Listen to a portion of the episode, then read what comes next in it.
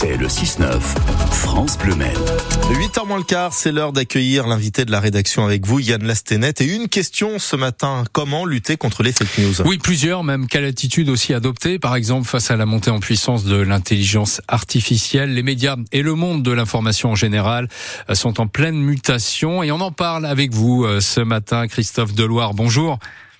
Bonjour. Vous êtes secrétaire général de Reporters sans frontières et vous faites partie du comité de pilotage des États généraux de l'information qui font étape au Mans aujourd'hui, des ateliers de réflexion notamment autour des métiers de l'information et de leur évolution.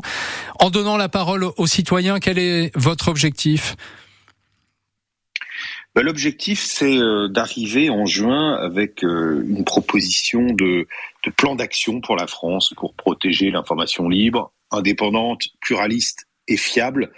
C'est un très grand chantier collectif que celui des États généraux de l'information qui a été lancé euh, en octobre dernier, donc neuf mois au total de réflexion à l'échelle nationale, dans toutes les régions, avec euh, deux grands piliers, un pilier où les professionnels réfléchissent, mais un autre pilier où c'est les citoyens qui contribuent et euh, pour cela, nous organiser un Tour de France et c'est ce Tour de France qui s'arrête au Mans aujourd'hui. L'idée, c'est de renouer peut-être le lien avec une partie des auditeurs, des téléspectateurs, des lecteurs aussi. Euh, vous parliez d'indépendance. 57% euh, des Français considèrent qu'il faut se méfier de ce que disent les médias sur les grands sujets d'actualité, selon l'édition, la, la, dernière édition du baromètre La Croix. c'est ça aussi. Il faut redonner un petit peu de, de lien entre entre bah, les auditeurs, par exemple, de, France Bleu et, leurs médias? Bah, L'objectif des États généraux de l'information, c'est de protéger notre droit à l'information, qui est un droit de tous les citoyens, euh, quel qu'il soit, euh, partout évidemment sur le spectre euh, politique, politique quelle que soit leur, leur fonction professionnelle, sociale. Et ce droit à l'information, il est mis en danger à l'ère numérique, dans notre siècle, avec l'intelligence artificielle, qui a un pouvoir de manipulation inédit dans l'histoire.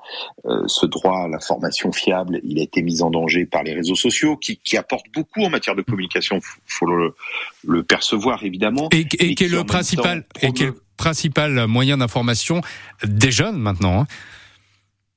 Oui, sachant que les jeunes, quand on les interroge, et les états généraux de l'information, on a évidemment beaucoup interrogé les jeunes, et moi j'évite de renvoyer euh, génération contre génération, parce que finalement toutes les générations sont également attachées à la fiabilité de l'information.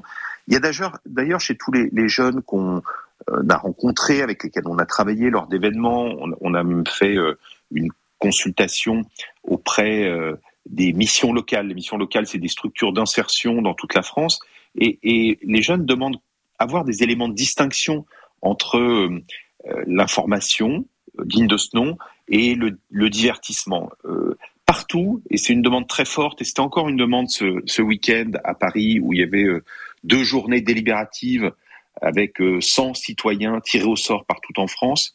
Et il y a une très grande demande vis-à-vis de tous les producteurs d'informations, quelle que soit leur nature.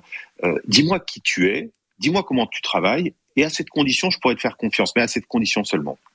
Donc il est important effectivement d'expliquer aussi euh, quel est le métier et quelle est son évolution. Mais il est important d'avoir euh, des repères pour les citoyens. ces repères, euh, ils peuvent venir du fait de, ce qu'on appelle l'éducation aux médias, à l'information, mais, mais au-delà de ça, c'est ce que les citoyens veulent, c'est des garanties. ils, vous citiez tout à l'heure un sondage euh, mhm. qui euh, dit que la plupart des citoyens disent qu'il faut se méfier. J'allais dire la, méfiance ou la prudence, elle est légitime, elle est, elle est naturelle et, et, et, heureusement d'une certaine manière que, que, les Français se méfient. La question, c'est qu'ils aient le sentiment d'avoir face à eux des, des médias d'information dignes de confiance et que ces informations leur arrivent, qu'elles soient pluralistes, ça y est une très grande demande de la part des Français qu'on leur parle de, la réalité, de toute la réalité, pas seulement d'une partie. Euh, L'objet des États généraux de l'information, c'est de formuler des propositions, c'est de dire comment on peut changer la donne. Et euh, les travaux seront euh, restitués en juin. C'est une chance pour les citoyens de la Sarthe aujourd'hui que de participer à la formulation des propositions lors de cette réunion cet après-midi. Oui, ce sera ce soir à 18h au cinéma Pâté, place des Jacobins, Le Mans, organisé avec le Club de la Presse. C'est gratuit. Vous êtes invités évidemment à y participer et vous pouvez aussi hein, tous contribuer sur le site des États généraux de l'information. Hein. C'est bien ça, pas forcément obligé de se, se déplacer si vous le souhaitez pas. Hein. Absolument, vous pouvez envoyer des, des, contributions écrites sur le site des États généraux. Merci beaucoup euh, Christophe euh, Deloire, secrétaire général de l'organisation Reporters sans frontières et donc euh, membre du comité de pilotage de ces États généraux de l'information qui font étape au Mans ce soir. Bonne journée.